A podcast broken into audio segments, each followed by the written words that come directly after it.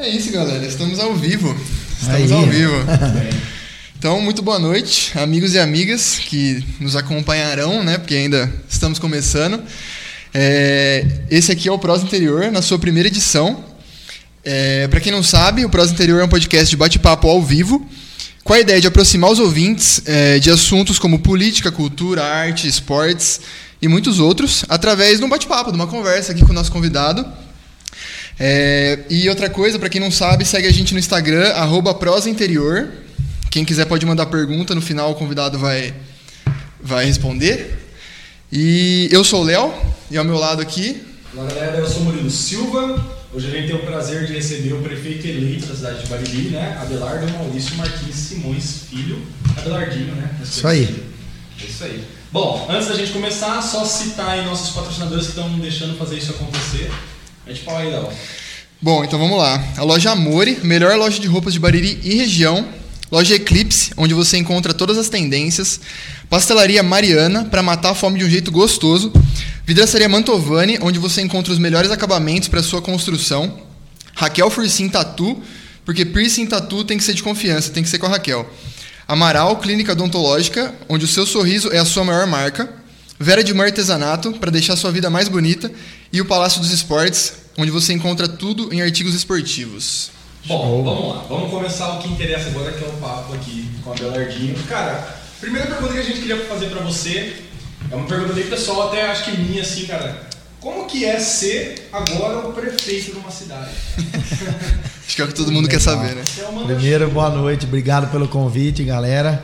É, super topei o convite aí de, de primeira mão quando o Léo me falou. Viu, Murilo? Um prazer aí estar com vocês.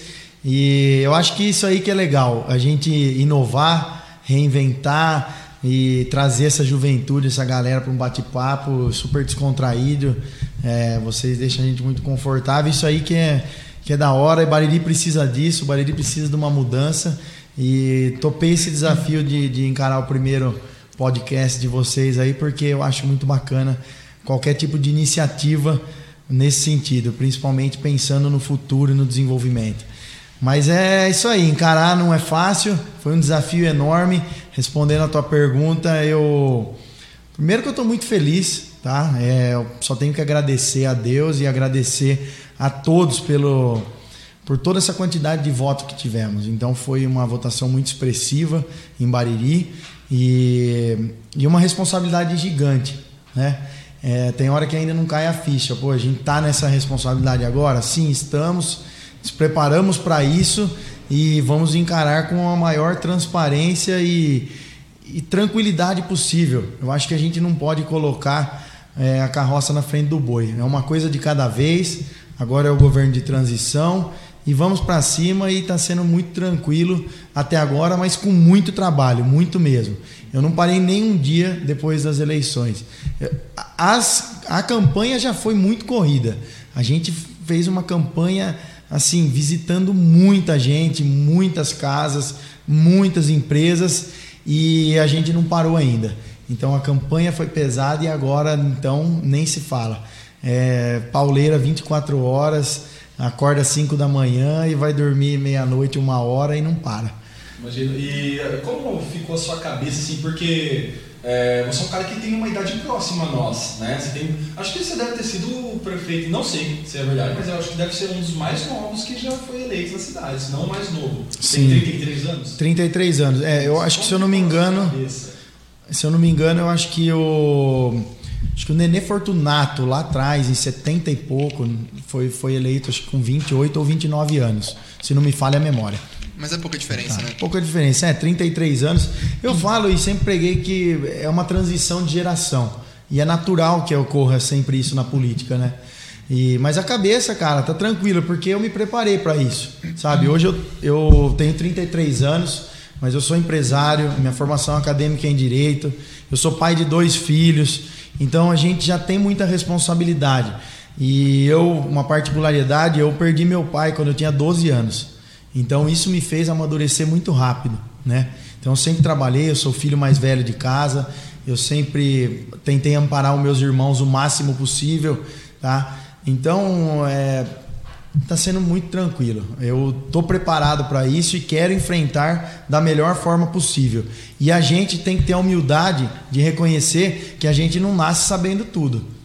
Né? Com certeza. Então a gente está pronto para encarar os desafios, preparado para encarar, mas a gente está mais preparado ainda para aprender. Aprender e desenvolver o melhor para nossa cidade. Legal, legal. É, você tocou num, num ponto interessante que eu te conheci o dia que você foi lá na FEB, lá no campo de futebol, lá que a gente tava jogando, você foi lá conversar conosco. E eu particularmente não te conhecia. Uhum. E a galera falou, cara, você tinha que ter conhecido o pai dele. e ainda falei, comentei com o Léo, né? A galera falou que, meu, só falava do Abelardo, a galera tremia na É. base. É, é real isso daí, cara? É real. Então, meu pai foi um delegado de polícia, né, aqui em Bariri, e ele ficou aqui em Bariri por mais ou menos 16 anos atuando no cargo. E ele sempre foi muito enérgico e muito incisivo, né, nas decisões. É, o pessoal das antigas fala: ah, "Nossa, eu tirava a carta que seu pai tremia para tirar a carta, Era o porque pior examinador é, possível ele pra olhava fazer. assim por baixo dos óculos e o pessoal já ficava com receio. Mas era uma época diferente, na verdade, não era um medo, era um respeito, né? Naquela época é, existia um respeito maior com a polícia e por ele ser muito mais enérgico, realmente gerava medo. Mas ele era uma pessoa de um coração fantástico e sempre isso a gente herdou. Ele sempre quis ajudar muitas pessoas e esses ensinamentos prevaleceu. E hoje é, eu, desde os meus 12 anos, nós, eu sempre fiz trabalho voluntário e sempre tive pronto para ajudar as pessoas. Mas a gente herdou, sim, esse pulso firme do meu pai. Bariri está precisando um pouco de rédeas, de retomar, de resgatar valores, né? Que estão, que estão esquecidos. Então, é uma preocupação que a gente tem também, de resgatar um pouco a moralidade e credibilidade da nossa cidade. Mas eu fico muito feliz, é motivo de orgulho quando o pessoal lembra do meu pai, porque realmente foi uma referência, marcou época em Bariri. Hoje a delegacia de polícia, para você ter uma ideia, Murilo, leva o nome dele. Foi uma homenagem póstuma feita para ele, então a delegacia de polícia leva o nome dele e é um motivo de orgulho e carinho e de responsabilidade ainda mais, porque de forma alguma jamais eu vou querer manchar o nome do meu pai e o legado que ele deixou em nossa cidade. Nossa. B, de onde que veio essa ideia, cara? Assim- Você acordou um dia e falou assim: quero ser prefeito, vou tentar ser prefeito. Como que foi isso pra você? Como que você. Então, Léo, na verdade foi uma construção. Eu a vida da gente é uma caixinha de surpresas. E eu estava morando na Inglaterra, é, então é, eu morando lá eu sempre falava para minha esposa, ela sempre juntos, né? Então, nossa, eu, eu namoro minha, minha esposa desde os 14 anos de idade. Então, mas já casados, nós morando, morando na Inglaterra, eu e ela trabalhando lá, vida estável e tal, e fazendo projetos. Vamos crescer aqui e tal, um país de primeiro mundo, super bacana, indo muito bem. Mas eu sempre falava para ela da vontade que eu tinha de voltar para Bariri e fazer alguma coisa pela minha cidade. Mas jamais passava pela minha cabeça ser candidato a prefeito, né? É, sempre envolvido com trabalho social e tal, então sempre querendo contribuir. E não estava nos planos nossos de voltar de forma alguma. Mas a minha sogra, ela durante esse período que a gente morou lá, ela, ela teve um AVC e ela ficou com a saúde um pouco comprometida. Então, na época nós não tínhamos filhos ainda e, e uma particularidade bem no momento que a minha sogra teve o AVC e ficou doente aqui no Brasil, a minha esposa também engravidou. Então foi uma coisa puxou a outra. E, e a gente acabou voltando. Acabou voltando por ironia do destino para poder amparar a minha sogra e para minha esposa também se cuidar e a gravidez estar próximo tal Sim. gestação. Primeiro filho nós não sabíamos como é que era gera aquela insegurança né? Então a minha esposa acabou até voltando um pouquinho antes. Eu acabei continuando na Inglaterra para zerar tudo de trabalho casa vamos fechar conta em banco vamos é, eu- a gente era cidadão né? Lá eu tenho dupla cidadania eu tenho cidadania italiana também é, aliás, a gente morou um tempo antes na Inglaterra, na Itália. Morei por três meses na Itália também. Então, por conta de ter dupla cidadania, tem que zerar tudo. Você tem um CPF, você tem tudo de lá, né? A documentação. Então, vamos deixar tudo em ordem e as portas abertas. E eu regressei para o Brasil depois de três meses. Três meses depois que a minha esposa voltou, eu estava aqui. Aí a gente pôde curtir a gravidez dela aqui. Meu filho nasceu aqui no Brasil e a vida foi mudando. Eu montei minha fábrica, hoje eu sou empresário E aos poucos comecei a me envolver com a sociedade. Eu retornei para Pai, onde, eu era voluntário, e comecei esse trabalho meu voluntário. E aos poucos eu comecei a me envolver com política porque é, eu gostava um, do partido que eu estou hoje, que é o MDB. Sempre tive um, um, um olhar diferenciado por, por tudo que o partido fez pelo Brasil. É, existem coisas boas e coisas ruins, mas prevalecia as coisas boas. E o Ayrton Pegoraro, que foi o nosso último candidato do partido, eu tenho uma amizade muito grande com o Ayrton. E eu fui me envolvendo com a política por influência do Ayrton, para poder ajudá-lo na campanha dele eu fui me envolvendo cada vez mais. E quando a gente começa a se envolver, cara, é, vai contagiando. E eu sou um cara que eu sempre fui muito ativo e não consigo fazer as coisas meia boca, né? Sempre na pauleira. Então vamos, vamos, vamos, vamos, motivando todo mundo. E foi indo, eu fui me envolvendo. E depois a escolha por ser eu, o candidato, foi também um pouco diferente, mas Aí eu ingressei de cabeça e ninguém segurou mais. Graças a Deus. E a gente e tá, aí. tá, aí. Não deu tá no que aí. deu. Mas foi, foi uma entrada assim, não esperada, mas a partir do momento que eu decidi, 100% de foco e, e não tem o que segura. Vamos para cima mesmo. Né? Legal. Exatamente. Isso faz quanto tempo, mais ou menos? Você falou, vou entrar faz o nas eleições de 2000, 2018 agora é, tivemos eleições suplementares aqui em Bariri e o Ayrton concorreu àquela eleição suplementar então eu já vim acompanhando ele aproximadamente um ano uhum. é, eu estava acompanhando anterior às eleições sempre ajudando e amparando então aí três anos e meio mais ou menos eu, esse ingresso meu. É recente mas ao mesmo tempo é um tempo hábil para a gente poder desenvolver. Tanto é que graças a Deus deu o resultado né? Uma coisa despertou a minha curiosidade aqui porque um dos meus sonhos de conhecer é Londres. Certo. Quando você morava lá na Inglaterra e como é a cultura inglesa? Porque eu sou apaixonado por futebol gastronomia que é o esporte, esse futebol, eles são loucos por futebol que nem Cultura. Né, cara. Nossa, é. Como que é viver na Inglaterra? O que, tem de diferente de viver aqui no Brasil? Na verdade, mais do que isso, B, eu queria perguntar também como que foi esse processo de, de ir para lá, de, de, tirar a cidadania. Legal. É, fala o que você quiser sobre claro. isso aqui também, eu particularmente quero saber. Claro, a Inglaterra é um país fantástico, tá? Sem dúvida, um dos melhores lugares do mundo para se morar hoje, para se viver. E eu morei em Londres mesmo. Eu morava, na, ver, na verdade, no complexo de Londres, né? Eu morava em Kingston. Kingston fica uma hora de, de trem do centro de Londres. Então eu, eu acordava às 6 horas da manhã, pegava o trem, ia para o trabalho. entrava às 7 e meia no trabalho, depois mais uma hora para voltar. Trabalhava no quê, perdão? Eu trabalhava numa Money Transfer, que é uma casa de câmbio, uma espécie de casa de câmbio. Era uma empresa colombiana e isso foi muito legal, uma experiência muito bacana que eu vivi, porque eu aprendi na marra a falar o espanhol também. Então, além do inglês que eu já tinha estudando e sempre morando, que eu morei também nos Estados Unidos antes, eu vou te falar que é a, é particularidade desse início de morar fora. Uhum. É, mas eu, eu, eu falava inglês e também trabalhando com, com os colombianos eu pude aprimorar o espanhol e graças a Deus hoje eu tenho essa, as duas línguas aí. Italiano. Pelo menos eu me viro. Italiano eu não consegui aprender. Ah, é, muito pouco, mas não deu tempo. Eu morei três meses só lá para tirar a cidadania, né? E poder fazer esse processo de dupla cidadania, mas não, não consigo falar. Estava em, quase aprendendo, mas aí veio gravidez, veio volta para o Brasil, tudo e parei e de estudar. E a cultura lá é algo. A cultura em, da Inglaterra, cara, a inglesa é muito, muito bacana.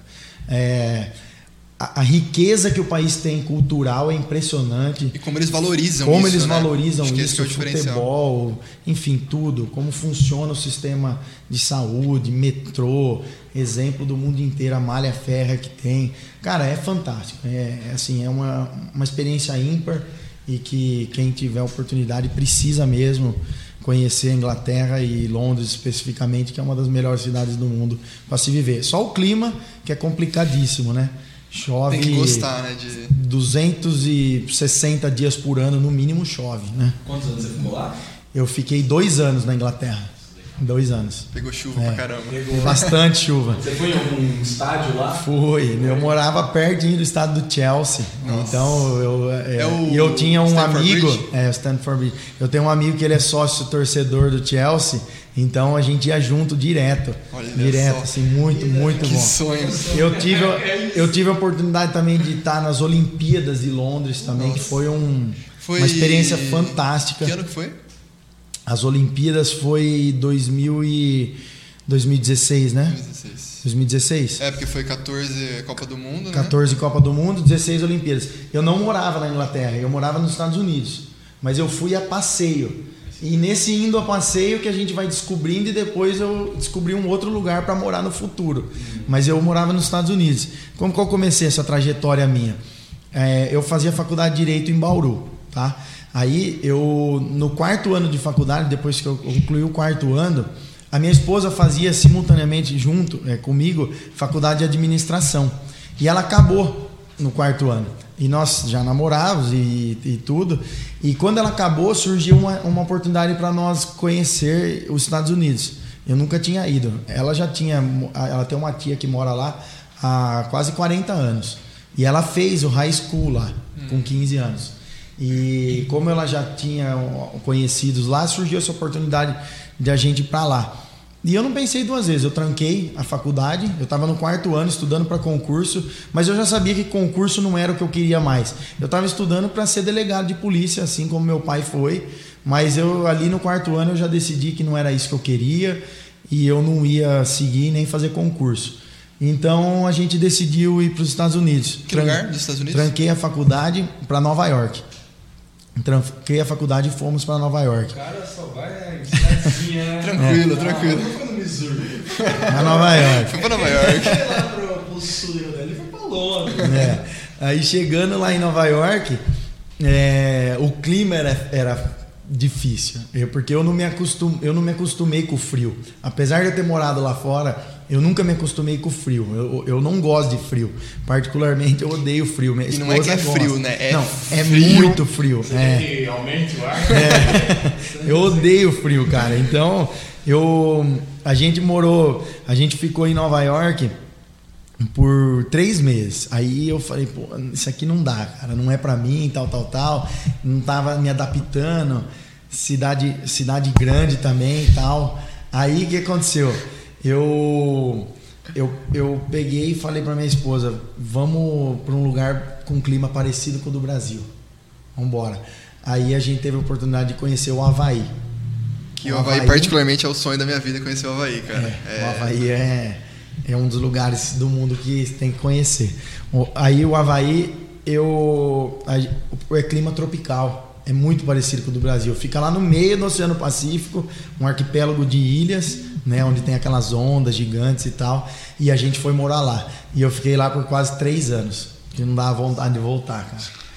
E aí, durante esse período aí que foi surgindo a, a vontade de ter dupla cidadania, e eu busquei todo o histórico da minha família para poder sim é, aplicar a cidadania italiana.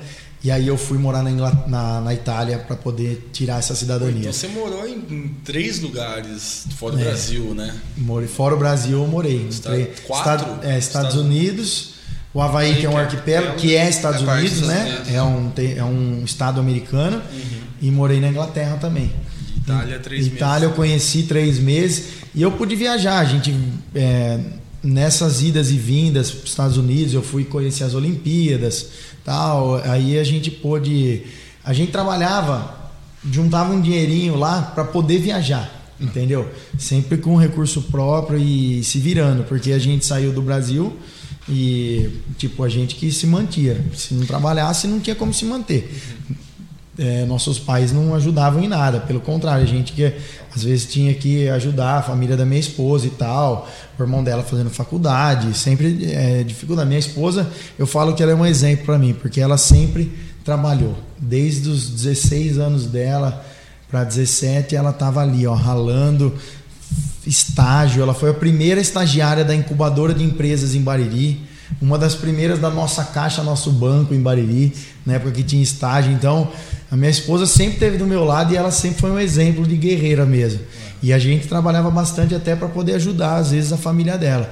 Então, e aí a gente juntava um dinheirinho para poder viajar e conhecer o mundo. Porque eu tinha vontade de conhecer a Ásia, e a gente foi, tive vontade de conhecer a Oceania, enfim, a gente foi viajando, fazendo esse rolê e aproveitando é, para poder enriquecer culturalmente e aprimorar as línguas, né?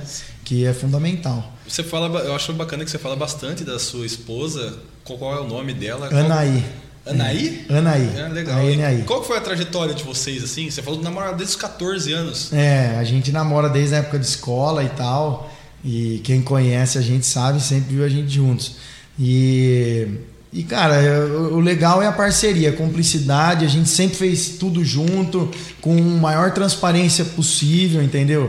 Falo que desde a época de, de, de moleque, a gente namorando, é, você tem que ter aquele tempo para você. Ah, eu vou com os moleques aqui, você vai com as meninas lá, entendeu? Então a gente sempre se respeitou muito e sempre teve muita transparência no relacionamento.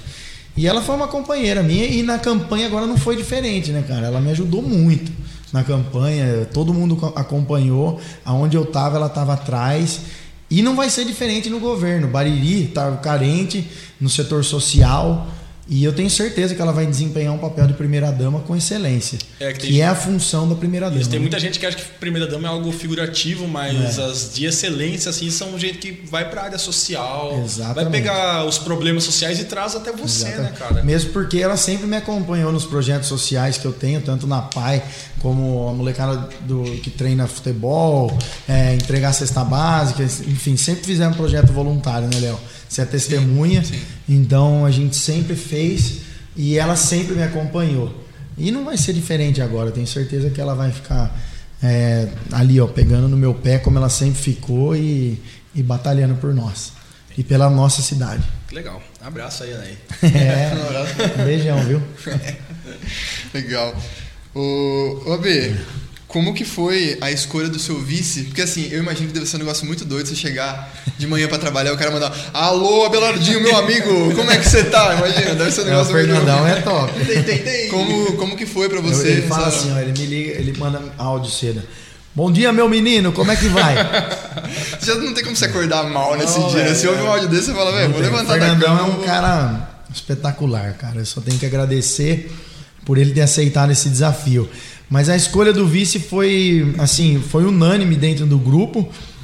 O Fernando ele foi candidato a vice na última eleição junto com o Ayrton e assim a, a, priori ele viria candidato a vereador. Ele não queria mais vir de vice, né? Ele, ele, ele já foi vereador no município, acho que de 2012 a 2016, mais ou menos é isso. E ele, e ele queria voltar a ser vereador. Ele foi presidente da Câmara. Então, a princípio ele tinha falado não, mas a gente começou a buscar nomes e pesquisas para identificar e todas as pesquisas que a gente fazia, o nome do Fernando era o mais pedido, era o mais cotado, né? Vamos dizer assim. Então, cara, ele e, e, o grupo era unânime, ele, ele queria ele, ele, ele, e foi desenhando. Só fez sentido Exato. Ele, e, né? e eu, graças a Deus, a gente tem um, assim, um, uma amizade, um respeito muito grande entre um e o outro. Então, foi muito tranquilo. Eu só tenho que agradecer por ele ter aceitado esse desafio. E ele foi importantíssimo na campanha. A campanha nossa, ele. O Fernando ele é, ele é locutor há 23 anos ou 25 anos. Todo, ele todo baririense conhece, sabe conhece, quem é o E a voz dele, né? Quando ele fala, todo Muito mundo conhece a voz dele. É imponente. Então, eu falo que é tudo um equilíbrio na vida, né? É muito, um, um preconceito que eu tive no início do o meu nome, quando foi indicado para ser o candidato a prefeito, é que eu não era conhecido.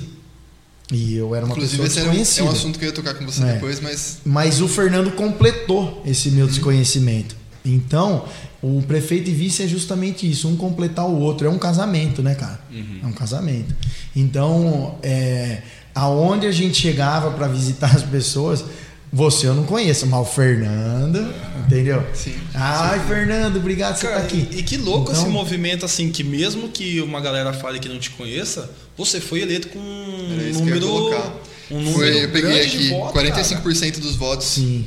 Nem teve segundo turno, foi assim. Não, é. Não, mas aqui nem pode ter segundo turno, é, né? Não, não, não pode. Então, Só em lugar não, que não tem poderia. mais de 200 mil eleitores. Uhum. Então, mas mesmo assim, né? Mesmo tipo, é um assim, número que se você pegar. metade da população Se você votou. pegar os outros candidatos e picar o voto para eles, o número de vocês, tipo. É, isso é um motivo de muito orgulho, sinal que a gente conseguiu passar é, a mensagem que nós queríamos passar, né, que a gente projetou. Então a, a, população compreendeu essa mensagem durante a campanha e acabou aceitando. É, uma semana antes das eleições nós tínhamos pesquisas extras oficiais, né, claro, é, que todo mundo que é candidato faz. É, nós precisávamos ter ideia de como estava o cenário, né? Então havia ainda 18% dos indecisos. Tá? Então é bastante gente, assim, indeciso uma semana antes do pleito. Sim. Então, cara, é, a gente não era conhecido, mas a gente fez um trabalho para se tornar conhecido e eu, eu, eu justifico também é, que o conhecimento que o Fernando tinha, né? O Fernando era muito conhecido, o Fernando era muito popular. Sim. Então tem a, tudo a ver, né? Uma ligação sim, aí. Sim. E... Qual, qual, que você acha que foi o papel da internet nesse caso? Porque, tipo, desde 2018, creio eu, que a internet é uma a maior ferramenta, né? Eu acho que bateu na televisão, bateu no rádio. Principalmente para a política. Sim, e qual Fundamental. Foi o, qual foi o papel da internet para vocês? Fundamental. A gente vem estudando esse efeito aí, Donald Trump e Bolsonaro, né? Que foram as maiores referências, né? É, da internet, do uso da internet. Então sem dúvida foi fundamental. Apostamos sim nisso, tá? Foi contratado e uma equipe de marketing, marketing. para trabalhar de, em mídia social, tá? Foi utilizado sim essa ferramenta legal, normal, contratado, declarado, enfim, nossa prestação de conta está aí, toda regulamentada, tudo certinho. Então, o que o propósito da nossa campanha foi feito, foi fazer tudo correto do começo ao fim, tá? A, aquela velha política realmente deixar no passado. E a nova política é isso, é a internet. É o, é o que a gente tinha certeza que ia dar certo. Porque era impressionante. Eu chegava nos lugares para fazer a visita, porque Bariri ainda é uma cidade muito tradicional. Sim. E precisa dessa visita. Uhum. E nós fizemos, visitamos a cidade todinha. E a gente chegava, era impressionante, aquela senhorinha que tá no Facebook. Sim. E ela falava para mim: eu não te conheço, mas eu conheci você do Facebook. É, cara. Entendeu? Sim, a, a, no meu caso. Isso era um sinal que tava dando resultado. A primeira vez que eu vi você, acho que foi num vídeo falando assim com uma senhora ou com um senhor, assim, tipo, tava lá rodando para Era um vídeo seu falando assim. Então por isso que eu falei, a internet deve ter sido uma puta ferramenta então, pra você. É muita. Então, muitos lugares que a gente chegava para fazer a visita pessoal, falava, eu já te conheço da internet. Eu já. Então, é um sinal de que a gente não precisa da televisão mais hoje para poder atingir. Se, o Bolsonaro já teve esse exemplo, né? Com ele, Trump, enfim. A, a, a televisão e o rádio tá ficando de lado mesmo. A internet é, o maior canal de comunicação. Estão sendo ultrapassados. Sem né? dúvida, sem dúvida. É. Entendo. É. é muito doido isso, porque ao mesmo tempo que várias pessoas que eu conversei sobre política nesse período de eleição falaram tipo, ah, você conhece o Belardinho? Não conheço, quem que é, tal, tal, tal. Eu só vi propaganda sua. tipo assim, eu vi uma ou duas de outro candidato e sei lá, dessas uma ou duas, 15 sua, entendeu? É. Então acho que é isso que você colocou, que ao mesmo tempo que, que tinha essa, essa falta de conhecimento, né, como Sim. figura pública, política, é, vocês, acho que vocês conseguiram fazer de uma forma, né? é, transmitir de uma forma. É, a gente entrou com, com uma estratégia agressiva online, né, vamos uhum. dizer assim, porque é um meio que a gente vive, a gente tem amizade, Sim. a molecada e um vai compartilhando e é aquele engajamento, né? Uhum. Engajamento, engajamento, cria lista de WhatsApp, transmissão para todo lado. Uhum. Tem aquela galera que não gosta e que a gente respeita. Eu, eu, muitas pessoas durante a campanha falaram, Belardo, por favor, não manda mais, cara. Não, beleza. A gente tem que respeitar e saber o limite. E também tem que mesclar para não ficar um negócio muito chato, né? Só político ou só só isso, só isso. Então a gente tentou trazer também um pouco do cotidiano nosso, um pouco da família, um pouco do dia a dia, para não ficar só o assunto exclusivo em política. Tentamos trazer, é, você falou de uma senhorinha que viu um vídeo talvez, tentei trazer um pouco da cultura de Bariri, mostrando o bairro do Livramento, mostrando a Dona Conceição, que faz um trabalho voluntário há anos e anos em Bariri. Tentei mostrar um cara igual o Padeiro, que está lá no Arrudão, lá em cima, no extremo da cidade também, que faz um trabalho lindo com o futebol.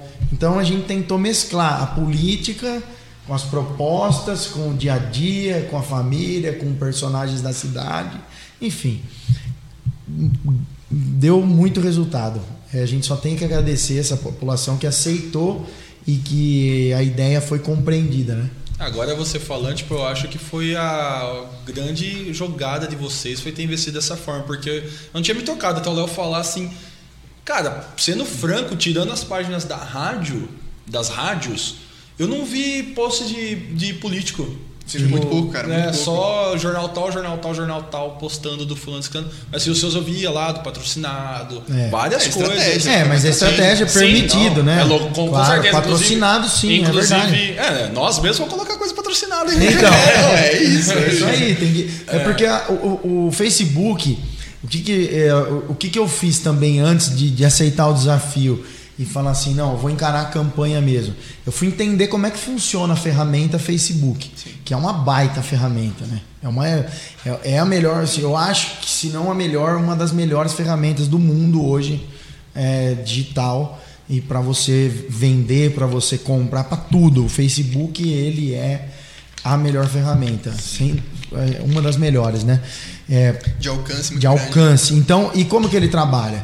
É, Facebook é tudo de graça? Não, não é de graça. E quanto mais você vê lá quando você entra, vê um negócio de de uma camiseta que você gostou, vai aparecer um monte de camiseta depois. É, ela vai entendendo que Tá você fica- viu. Tá ficando até amedrontador, né? Tá, Chega tá. no ponto de você falar com É, seu você amigo tá aqui. falando aqui, vai aparecer, Vai aparecer uma camiseta. Exatamente. E, e o Facebook, ele, ele, ele atinge, é, se eu não me engano, e desculpe aí os experts em TI, né, se eu falar alguma bobagem, já peço desculpa antecipada. Se eu não me engano, quando você faz um post, ele atinge apenas 30% de todos os seus amigos do que você tem lá. Sim. Ele vai aparecer para 30% só. Quando você paga e impulsiona, aí sim ele chega em 70, em 80 ou até 100% dos seus amigos. Sim, sim. Depende do tanto que você investir. É mais ou menos assim que funciona essa ferramenta. E é, e é o que a gente Facebook tem. para Eu receber tenho- investimento. né? né? Eu até conversei, acho que com o Léo uma vez. Eu tenho uma página no Facebook e eu tenho quase 50 mil seguidores. Que legal. E uma vez a galera, eles me deram um crédito e eu, tipo, acho que era Pô, eu não sou 120. seguidor seu aí ainda. Chama, Você fala aí que eu já chama vou, enciclopédia histórica. já vou seguir já. É. E eles me deram crédito, eu postei lá. Só que depois, cara, que acabou os créditos, eu comecei a bater 20% do público que eu batia. O que, que isso significa? Que eles querem que eu injete dinheiro na parada. Tipo, né? eles, Isso, eles fizeram eles- o passo a passo. É né? Você isso, colocou, isso. aí deu certo. Aí Exato. depois de um tempo já não tá mais dando certo. O que você tem que Aí fazer? você tem que colocar. Isso, exato, Isso cara. aí. É, estratégia, né? De É uma-. Então, é, cara, é isso aí. E eu, é. eu acho que a internet hoje é o. Enciclopédia histórica. Isso. Achei aqui já, ó. Vamos- Isso. Ó, vamos seguir. Sigam todo- aí, galera. Vamos seguir todo É mundo aí, aí. o Murilo, hein? Eu meio que desanimei, mas eu vou voltar. Não, volta aí, cara. Pô, mas é, e o que, que você acha é, em relação à prefeitura, quando você for prefeito? Quais vão ser os canais que você vai ter aberto para conversar com o seu público? Então, cara, o primeiro canal é a internet, né? Eu acho. E depois, Bariri é uma cidade muito tradicional, tem muita gente que ouve rádio ainda. Muita mesmo, ainda não, é, é uma ferramenta maravilhosa. O rádio, no modo geral, né? Se você pegar o, o contexto do rádio, o rádio é, é muito da hora. assim, né? A gente, a gente participou agora no período eleitoral dos programas de rádio. Então é muito louco a gravação, o jeito que chega, para quem chega. E você escuta muito. A gente fazia os programas de rádio, escutei aquilo que você falou e tal. Então não é só a internet, né? Eu acho que a gente tem que usar o rádio sim. A transparência vai ser uma nossa maior arma. Eu quero deixar muito tudo transparente e às claras. A gente não tem o que esconder da população. Então, se a gente não tem o que esconder, a gente tem que mostrar. Então, trazer a internet, trazer o, o rádio para perto da gente, né, para mostrar tudo que a gente está fazendo no dia a dia, deixar essas portas abertas da prefeitura realmente para porque a gente percebeu nos últimos anos uma falta de transparência e a falta de transparência gera uma insegurança da população uhum. uma desconfiança e uma insegurança né e agora muitas fake news também né? exato fake news para todo lado então e uma coisa que eu acho muito legal que eu quero implantar é aplicativo de uma ouvidoria isso aí já está nos nossos, no, no, numas medidas que nós temos para os 100 primeiros dias de governo. Ou seja, em três meses a prefeitura já vai ter um aplicativo para dar essa transparência é, uma espécie de uma ouvidoria daquele problema que está lá na saúde, no bairro tal, a pessoa já pode ir ali, ó. Pá, pá, pá, pá. É assim, tem que ser assim, cara. Isso é muito interessante. Tem que ser cara. muito. Direto, não direto, tem aquele negócio Canal de direto. Ah, onde que eu vou? Tem que ir lá na prefeitura protocolar. Não. Nossa. A ouvidoria tem que estar tá ali, ó. E a gente tem bons exemplos, excelentes exemplos na região nossa aqui. Cita o caso de Bitinga, cara. Se, você vem em Bitinga. O canal que a prefeita fez lá de diálogo é muito importante. Legal, entendeu? Cara. Então a gente já está programando um. Eu, eu ouvi isso hoje, é, tem um podcast do Flow com o prefeito de São Paulo, o Covas, ele falou que ele deixou Bruno tudo Covas. eletrônico e Isso. ele é só aplicativo, só manda Exato, lá. cara, tudo tá assim. Se o pessoal se acostumou com o banco, se já acostumou com outro tipo de aplicativo, a prefeitura também tem que se acostumar, entendeu? Então essa transparência vai ser a principal arma do nosso governo, a principal meta do nosso governo, dar transparência ao tudo e principalmente na parte de licitações, eu tenho, a gente tem bons exemplos no Paraná, já muito avançado, em outros estados. Aqui no estado de São Paulo também, várias cidades que fazem a licitação ao vivo e gravado e monitorado, tudo ao vivo. Isso aí dá uma baita segurança e é um ponto para a gente cessar a corrupção. Desculpa a né? ignorância, mas licitação que você diz é os pregão. É, pregão ah, ao vivo. Ah, licitação, sim. seja para comprar é, mantimentos, materiais, enfim, qualquer tipo de coisa. Até inclusive apostila de professor. Se é professor, sim, sim. É, a apostila tem que ter a licitação do, do apostilamento, entendeu? Sim. Então a, a, ideia nossa é trazer. É, isso foi uma dica até do meu irmão. O meu irmão é, trabalha com direito. Fernando. Fernando, ele. E lá na cidade que ele atua no Paraná é feito assim já. Então ele é assistente judiciário lá e tem dado um resultado excelente e trazendo um, um, um não, não dá desconfiança. Que não tem como o cara falar Porque que a classe política hoje, Léo, é muito. Existe um preconceito com os políticos hoje. Esse preconceito de que ninguém presta, de que tudo político é tudo vagabundo. E não, cara. Pô, se fosse isso, eu não tava fazendo parte disso aqui. Você entendeu? Então a gente tem que mudar esse, esse preconceito que existe de que política é lugar de gente séria também. Você entendeu? E de gente honesta. E é isso que tem que prevalecer. Sim, entendo. No caso da. A gente tocou aqui num, numa nuance bacana que é os, as licitações e tudo mais. Eu queria falar sobre duas coisas. Uma que me importa muito, que é a parte da educação. Né? Qual que é o projeto que vocês têm para a questão da educação? E depois, como eu te conheci, cara, foi você falando de investimento em esporte. Sim. Que qual que é a visão da prefeitura a partir de 2021 para a questão do esporte aqui em Bariri e da educação, desses, dessas, duas, dessas duas partes? É, a, o assunto da educação hoje ele gera uma polêmica muito grande e uma incerteza muito grande porque nós não sabemos é, o próximo passo. Né? Foi um ano completamente atípico para a educação. Para tudo. Né? Para tudo, né? mas a educação pesou demais nessa pandemia. Então essas voltas às aulas é complicado, é, nós não sabemos quando volta às aulas ainda. Nós estamos esperando e aguardando é, posicionamento do governo estadual, federal com relação a isso para poder tomar uma decisão acertada é, logo em janeiro, essas voltas às aulas. Então, vai ter um olhar crítico, criterioso e, e com extremo carinho. Porque se a gente não olhar diferente para a educação esse ano, realmente a gente vai perder a mão em muitas coisas e, e vai ter que ter esse carinho, esse zelo e, e fundamental é o incentivo e o comprometimento dos professores. É, a gente tem que encontrar a melhor forma de incentivar, trazer para perto e fazer com que eles se doem ainda mais, porque não é fácil. Já não é fácil em período normal. Agora então ficou tudo muito difícil. E o esporte, cara, o esporte é, é prioridade em Bariri. Bariri já está há muito tempo sem esporte, já está há muito tempo sem investimento. Essa integração das pastas é, foi integrado tanto a cultura como o esporte na educação. Isso, no meu ponto de vista, não funciona. Precisa voltar, separar essas pastas para ter autonomia e um poder maior de investimento, de controle, enfim, de incentivo ao esporte. É, a nossa cidade já não tem nenhum tipo de incentivo há muitos anos. Sim, então... eu lembro quando eu jogava futebol, vir jogar em Bariri era um certo receio nosso. Bariri e Bauru eram os times bons assim que batia na gente. Hoje aqui em Bariri não tem mais, cara, um é. time pra, pra disputar. Isso era da onde? Eu era de Boa Esperança do Sul. Ah, você era de Boa Esperança. Isso, Entendi. e às vezes a gente é, vinha... É, Bariri era referência. A gente vinha e aqui, era aqui noroeste ali de Bauru, a gente tinha medo de pegar, cara. Exatamente. Era referência em futebol. E hoje em dia não tem mais time, cara. Não tem mais. É e é triste isso aí. É porque é uma realidade que eu vivi também. Eu joguei muita bola, a gente participava dos esportes, sempre incentivou muito os esportes. Então, e não é só futebol, né? Várias modalidades. E, e não tem esse fomento. Eu tenho, nós temos atletas de capoeira aqui em Bariri que disputam campeonatos por Jaú. Porque não tem, e são atletas nossos, entendeu? Uhum. Então esse fomento ao esporte é prioridade. Nós temos dois, duas referências hoje de escolinha de futebol em dois bairros carentes do município, que é o Arrudão e o Filengão, Igrejinha e Altos da Cidade, ali do, do lado do Rosa Benatti.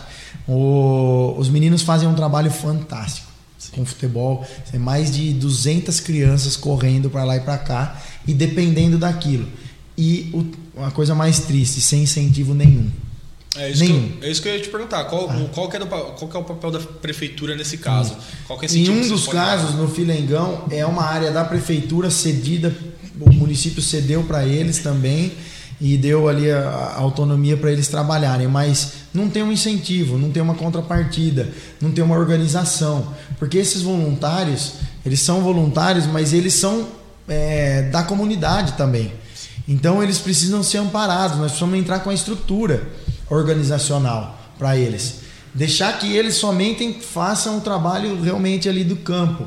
Né? Então, parte burocrática, cuidar, dar todo o auxílio para que não haja nenhum tipo de intercorrência, para que não haja nenhum tipo de acidente. A gente sempre está amparando, mantendo, né?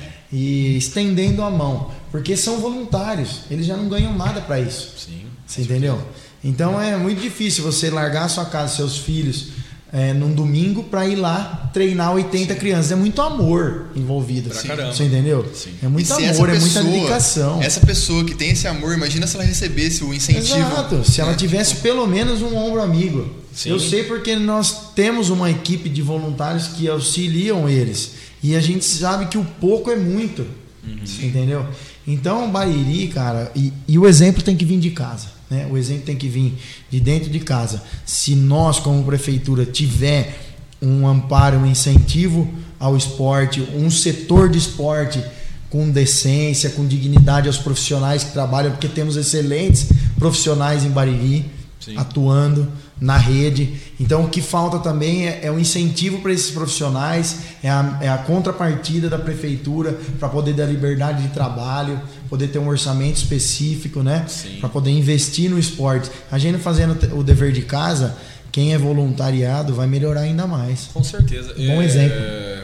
Na escola Josiane Bianco a gente tem um projeto de futsal lá, eu com a professora Lisa. Legal. E... A Lisa foi minha professora. Ela foi sua professora? Eu, eu acho que eu não conheço ninguém que não ame a Lisa.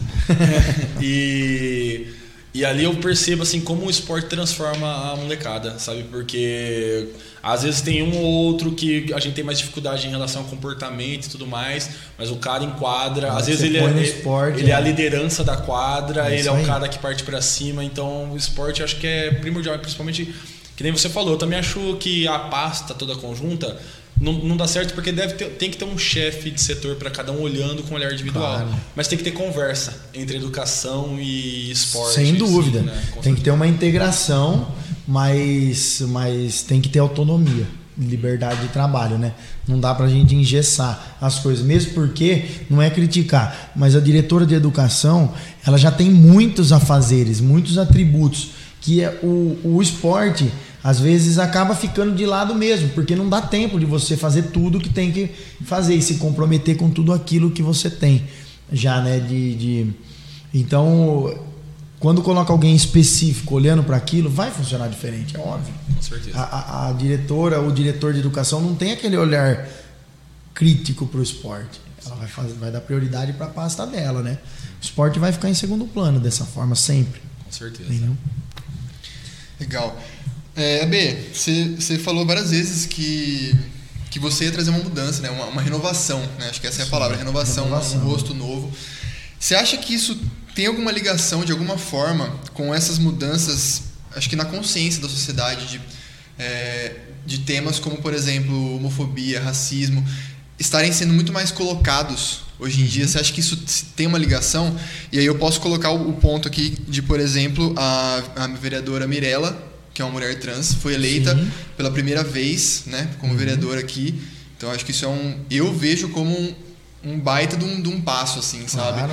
Porque eu penso na política como um, um nicho muito conservador ainda. Assim, muito. Muito conservador.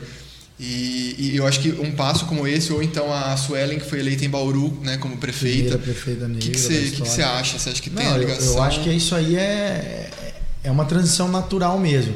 Na verdade, o que me despertou a entrar para a política é a vontade de fazer algo diferente já, né?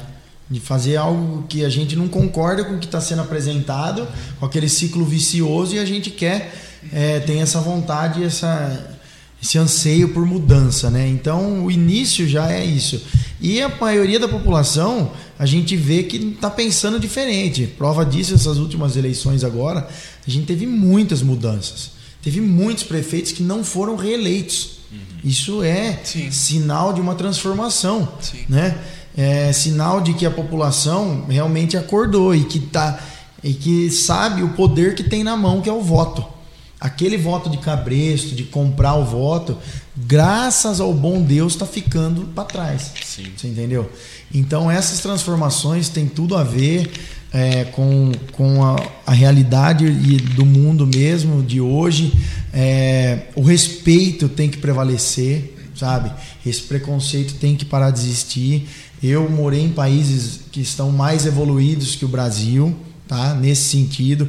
Então a gente tem a cabeça muito aberta e muito ampla com relação a toda a diversidade. Inclusive o meu partido tem um, um, um, um segmento do MDB diversidade, assim como tem o causa animal, o afro. E eu acho que esse fomento e aliás eu parabenizo o presidente nacional do partido, que é o Baleia Rossi, que tem feito com uma maestria gigante, com muito respeito esse conservadorismo realmente está ficando arcaico. É, é, natural, cara. É uma transição de geração. E eu preguei muito isso na campanha. Essa transição de geração. Nós temos aí mais ou menos. Nós somos da mesma geração, de, de década de 80 e 90. Então é a hora de nós mostrarmos é, e pensarmos diferente também, né? Óbvio que tem que mesclar, tem que ter um equilíbrio. Temos que ter também o conservadorismo perto, nos espelhando, nos amparando também na experiência, né? Mas é, cara, é natural. Premissa da boa fé, meu irmão. Boa você, fé. Você citou aí o, o Baleia Rossi, que eu desde criança acho que até convertei com o Léo, não sei. Eu escutava muito jingle do, do Baleia, Baleia Rossi e tal, e ele virou um grande deputado. É. E qual que é a sua relação, cara? Porque assim, a gente sabe que prefeitos e vereadores têm poder, mas tem uma coisa acima do poder que é dinheiro. Sim. Então, sem dinheiro, vocês não fazem nada. Não. Qual é a sua relação com os deputados? Porque esses são os caras que mandam dinheiro para cá, né, cara? Sim, eu particularmente, eu, hoje eu tenho a honra de, de ter um parceiro como o deputado Baleia Rossi, que é presidente do meu partido e que hoje é reconhecido e, e é uma das cinco figuras políticas mais importantes do Brasil. Ele está cotado agora para ser o presidente da Câmara, né? No lugar do Rodrigo Maia. Então, assim, é, e eu tenho essa proximidade com ele, de amizade e, e, um parceiro, um amigo pessoal que eu conheci nessa trajetória minha política e que o MDB me abraçou e o Baleia especificamente é, vem me dando muito incentivo na minha carreira política.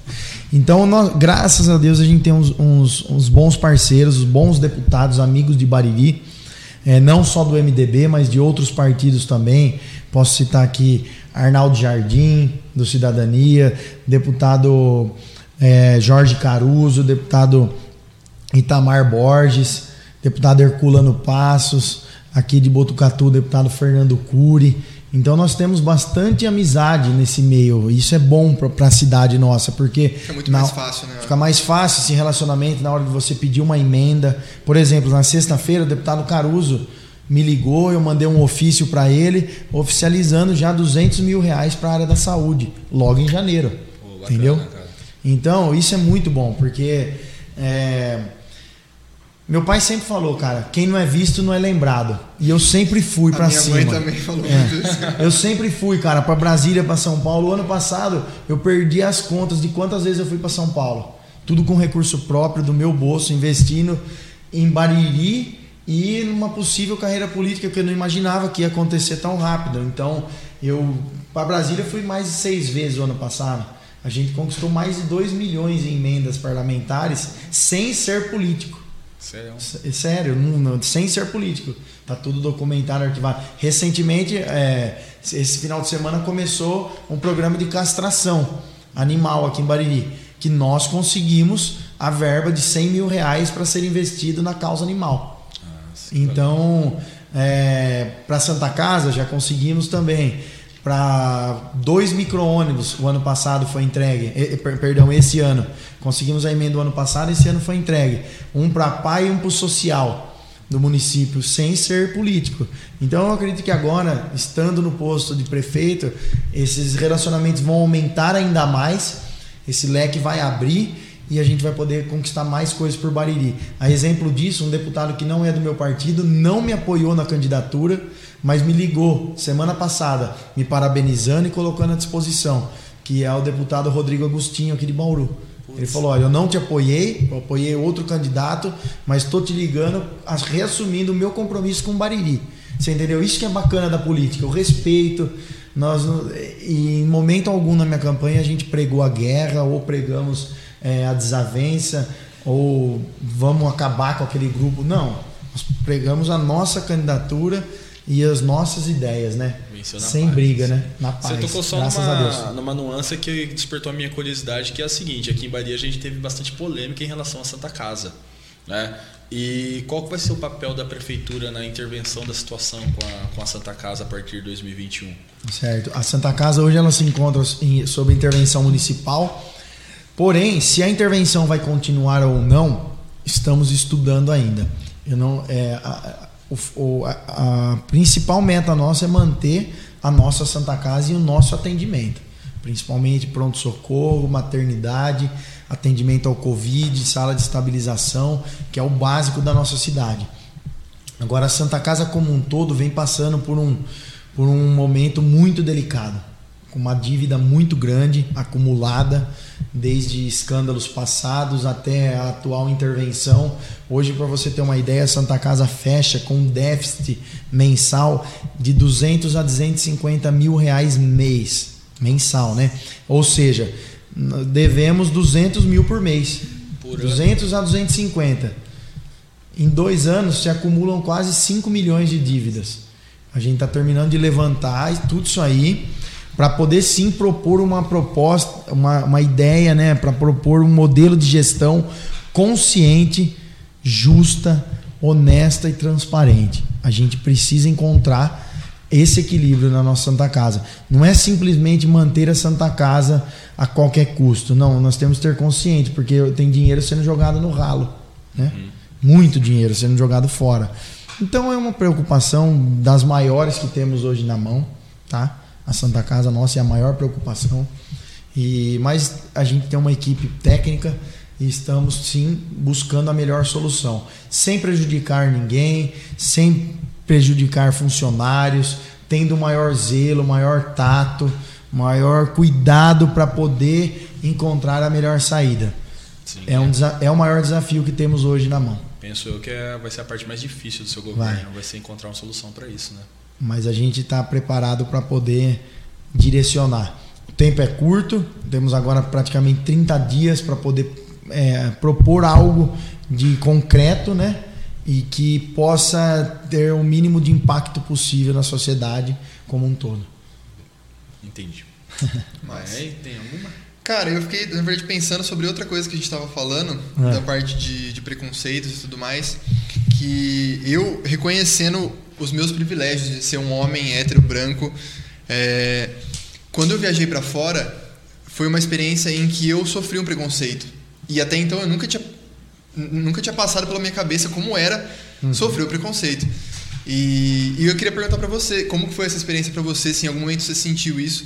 Porque assim, enquanto eu não falei nada, tipo, não dá para perceber, que, eu, perceber. Né, que eu era de fora e é. tudo mais, mas na hora que eu fui falar... Aí já se percebe eu, sotaque. Eu tava na República Tcheca. É. Ainda era um, um, país, de certa forma, conservador, né? Sim. né?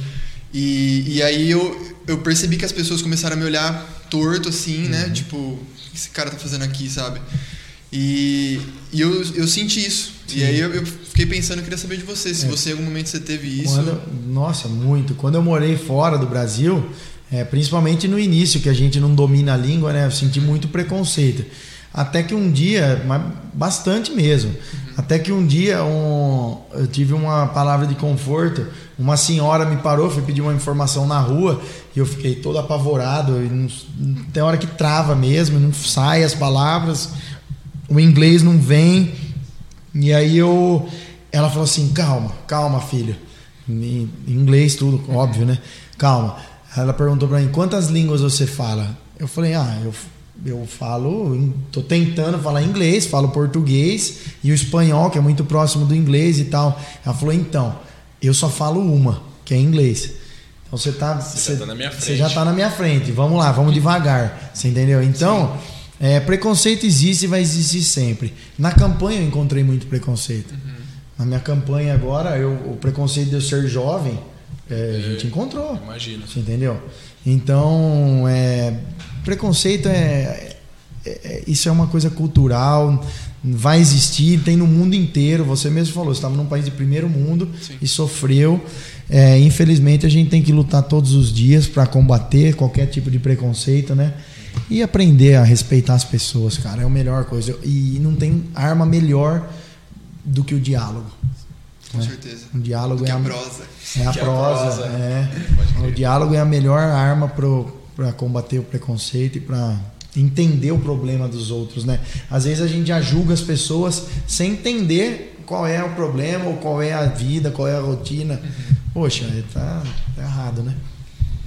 Bom, é, pra gente ir aí pra, pra, pra reta final aí, que tá, que tá vai bater. Cara, eu achei que a gente ia ficar assim, ó, ia passar meia hora é. e a gente ficar, meu Deus, não tem que falar, mas eu olhei que agora já tá no final. Vamos assim. tratar aí dos da hobbies hora. do cara, porque assim, o cara, ele gosta de cozinhar. Gosta. Quais são é, as especialidades do chefe é, Mas aí a questão é, será que é papo de pescador? Porque o é, cara também gosta de gosta pescar. Gosta de pescar também. Gosta. E aí, qual que é essa, essa vida com os hobbies, cara? Tu cozinha mesmo? Cozinha.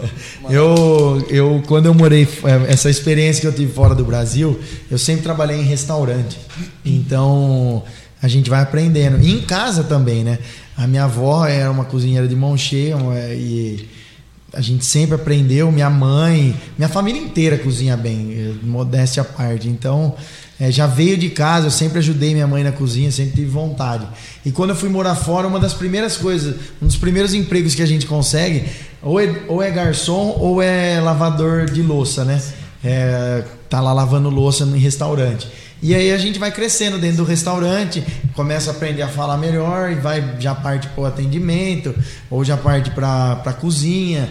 Então eu fui aprendendo, e fui desenvolvendo isso aí. Até cheguei a me inscrever quando eu voltei de, dos Estados Unidos para o Brasil. Eu fiz uma inscrição, perdi minha inscrição, porque a faculdade não me devolveu o dinheiro. Na faculdade de gastronomia, em São Paulo. Eu fui morar em São Paulo, eu morei por oito meses em São Paulo. Então, mas aí gosta, realmente. Eu gosto, gosta. mas aí eu não consegui, lógico, a faculdade e sempre fiz. E por ironia do destino, eu tenho uma fábrica de salgados congelados hoje. Então eu trabalho com salgado congelado.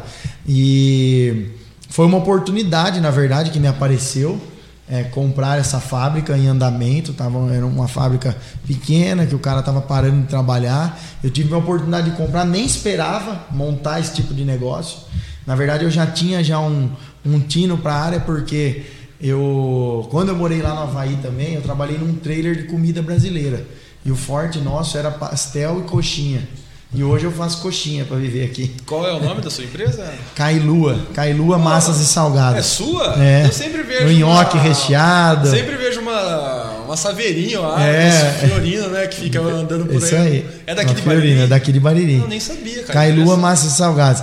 Eu só não vai cobrar minha esposa para fazer propaganda com vocês ah, no próximo. Não, imagina, não. Porque ela vai me matar, é? É interesse, é interesse nosso, é. mas compra ainda Hoje é minha esposa que está mais à frente da empresa, né? Então eu montei essa empresa de, no ramo alimentício por uma oportunidade e porque eu também já tinha uma experiência e fui agregando, né? Eu Tudo fui e as ideias que eu tinha eu fui implantando e e eu gosto mesmo, cara. Hoje eu gosto de cozinhar em casa. Eu, eu chego em casa, brincar com as crianças e ir pra cozinha. Eu também amo cozinhar. É o Léo também essa aventura, só que o Léo é mais a parte do. E não é história de pescador, não. Pescar a gente gosta também. É o, o, meu menino tem três aninhos. Ele fala, papai, vamos pescar. Ele já gosta, já você também. Você curte. Eu curto e levo ele. Inclusive, é um dos sonhos e uns projetos que a gente tem para Bariri é fomentar o esporte é, náutico aqui na cidade, porque afinal Bariri é, é, é, a cidade do estado de São Paulo mais banhada por água. Legal. Sabia não disso? Não, sabia não. Então, é, porque nós temos o Rio Tietê e o Rio Jacaré. E, e tem muita, muita, muita coisa para se fazer com o rio de Bariri, com essa parte náutica, enfim pesca, é, é, todo mundo, cara. Você vai lá no canal lá embaixo Sim. de final de semana, é lotado. Todo mundo tem um barquinho que vai pescar, entendeu? Então, é, dar condições para essa galera também é a nossa prioridade. não é porque eu gosto, não. É porque Sim. a gente vê a necessidade no dia a dia. É tradicional, Sim. né? É tradicional. A galera vai pro canal todo final de semana, vai pro Rio Jacaré. Então tem que dar condições pra essa galera aí. Sim, Entendeu? eu já ouvi um papo que é um dos esportes que mais gasta dinheiro, né, cara? É, sem dúvida. Tem então um... a gente pode atrair também, além de fomentar o pescador, o nativo e tal, atrair também, passar para um esporte náutico, que é uma coisa mais que Sim. vai gerar economia e renda para o município, enfim. Legal. Tem que fomentar. Sim. Isso aí a gente vai fomentar e é compromisso de campanha, não é promessa, é, é a gente já está trabalhando para isso, você entendeu? Para fomentar o nosso a parte turística nossa precisa ser desenvolvida e não sei se criar uma pasta ou dar uma independência para essa pasta também, Sim. que hoje está integrada no, no, junto com o desenvolvimento econômico. Então, cara, seria muito massa uma, não sei se, não sei se é uma precisa, muita brisa cara. minha, mas uma instância turística não, aqui no Tietê seria. É, a gente massa, tem que cara. buscar. A gente tem que buscar. O primeiro passo nesses primeiros 100 dias, inclusive, é compromisso. A gente buscar e pelo menos aplicar, né? Pelo menos tentar um MIT, que é, chama é, Município de Interesse Turístico. Isso aí é um título do governo para poder receber o um incentivo e o fomento ao turismo. Legal, bacana. Entendeu? A instância já é um grau acima. Entendi. Entendeu? Porque tem espaço Mas é isso, né? muito, cara, muito. Tem espaço assim demais e e, cara, e investir no, no reflorestamento, investir na, na, deixar a cidade mais bonita, entendeu? Sim. Tem um projeto do ano, assim, o, o seu Osni Ferrari é um engenheiro, ele me deu esse projeto que ele participou da construção dele no ano de 2001, tá? Esse Nossa. projeto foi aprovado na Câmara e na época o atual prefeito, ele era prefeito também, e eles não deram sequência. O, o, eu não sei por que motivo esse projeto ficou engavetado. Entendeu? Eu não sei.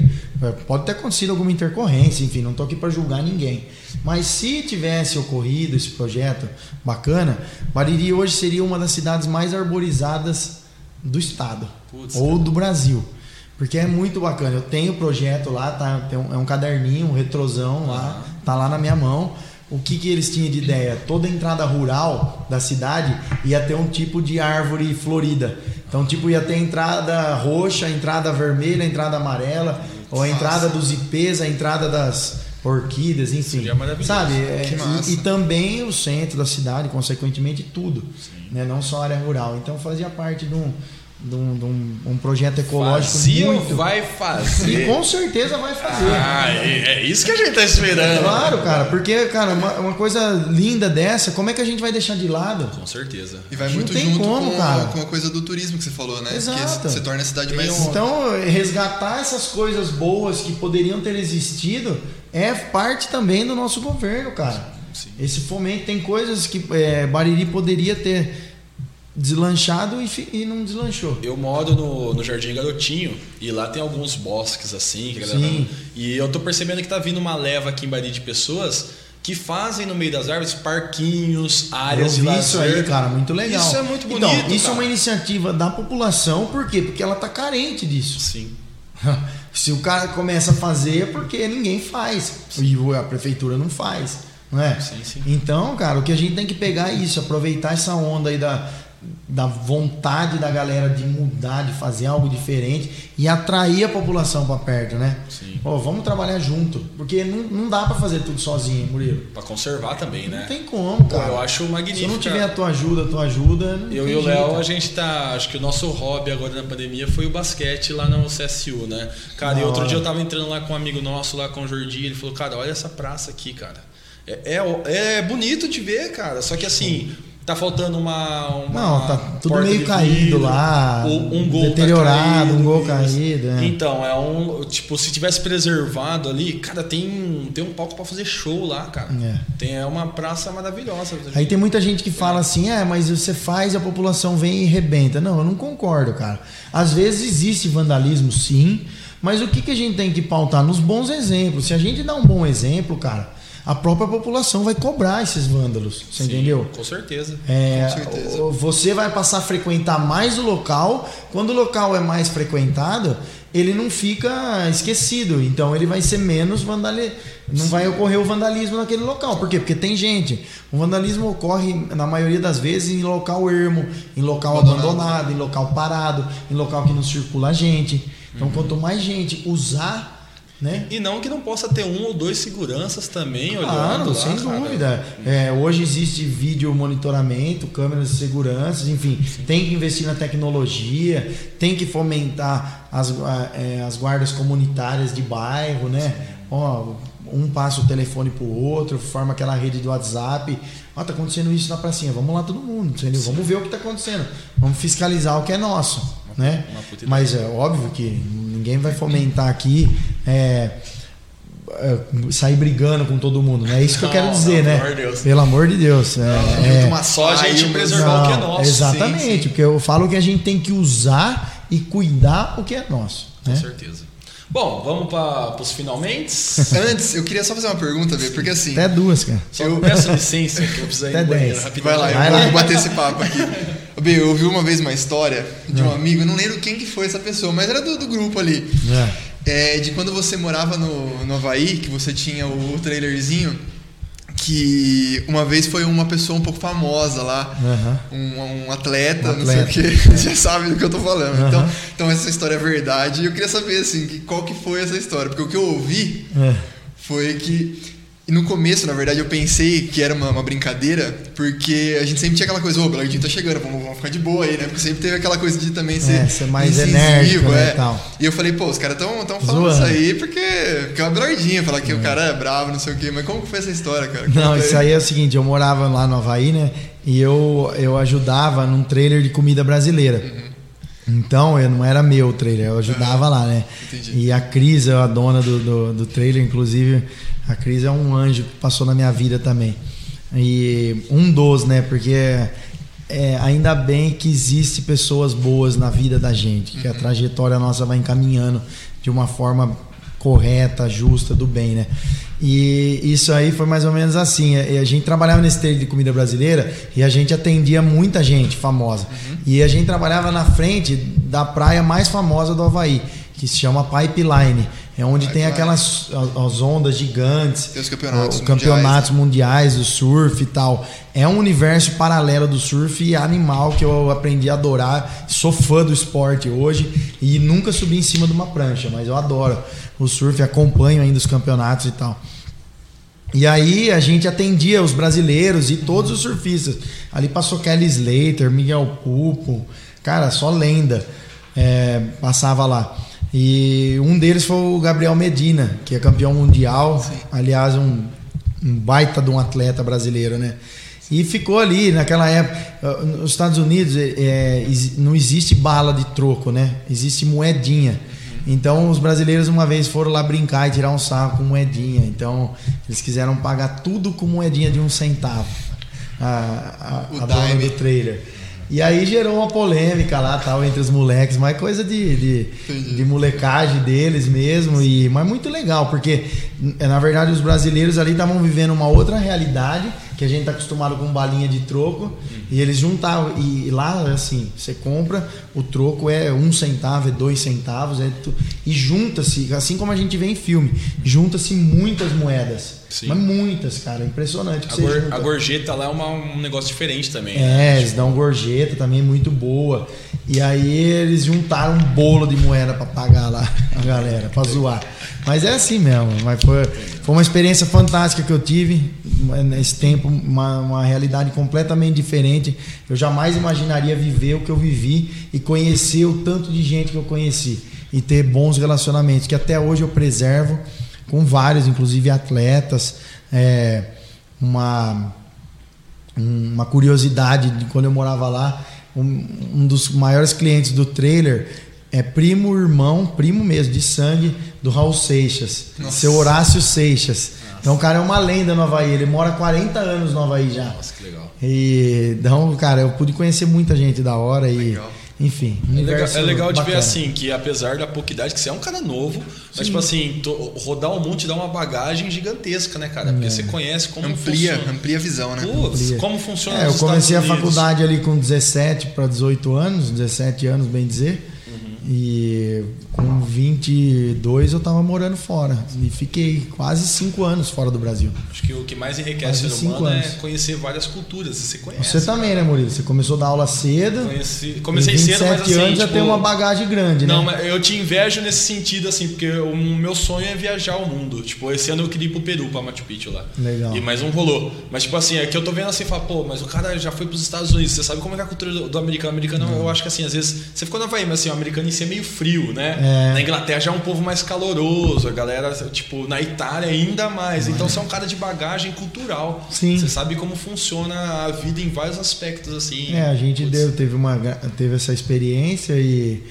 E isso a gente pode implantar hoje, né? Trazer essa experiência para dentro da prefeitura, abrir a cabeça, fazer às vezes alguma coisa que lá funcionava e poder trazer para os dias de hoje, porque realmente esses países estão mais, são mais evoluídos, estão na frente do Brasil, né? Mas é, eu, eu, apesar de ter ficado quase cinco anos fora do Brasil, as minhas raízes sempre estiveram aqui, as minhas vontades de edificar sempre estiveram aqui, então é, é aqui que a gente está e é aqui que a gente vai trabalhar. Beleza. A gente vai para os nossos patrocinadores antes de ir para as perguntas. Se você quiser ir no banheiro, como eu acabei de fazer, Não, beber água. Tô bem. A gente só vai é, uns minutinhos aqui agora para falar com detalhes dos nossos patrocinadores, que é que Vai lá, manda bala. Manda bala, nós estamos juntos. Acontecer. Beleza? Você começa, Leonardo? Sou Posso eu? começar, cara. Tô, tô pronto aqui. Então vamos lá. Então essa aqui é para quem vai construir ou vai reformar. Na hora do acabamento, você tem o lugar certo para ir. E é na vidraçaria Mantovani. Lá você pode encontrar esquadras de alumínio portas, janelas, janelões, grades, armário de pia, tudo para sua reforma e construção. E você deixa a sua casa com a sua cara e, é claro, com a qualidade incomparável que você só encontra na vidraçaria Mantovani. Você pode ir lá e falar com a Valéria ou com a Gi, que elas vão te atender da melhor maneira possível. É, a vidraçaria Mantovani fica na rua Tiradentes, número 423, no centro. Você pode também ligar no 3662 4111 ou então mandar uma mensagem no WhatsApp no 98104 4441. Confere também o Facebook e o Instagram, arroba Vidraçaria Mantovani Bariri. Beleza? Bom, é, sabe de uma coisa? Eu não conheço uma pessoa que não gosta de um bom artesanato Todo mundo tem uma ou mais peças de artesanato na sua casa. Se a gente vai falar do melhor artesanato de Bariri região, a gente vai falar da Vera de Man Artesanato, que tem como proposta possibilitar que o nosso dia fique muito mais bonito, utilizando peças únicas e exclusivas para dar graça e beleza a locais e momentos. O objetivo é a reciclagem de produtos transformando-se em objetos de decoração e uso, bem como a confecção de artesanato.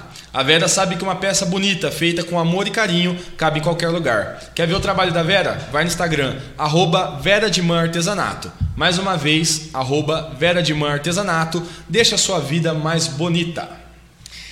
Essa aqui é para você que está precisando de um look novo ou então quer presentear alguém.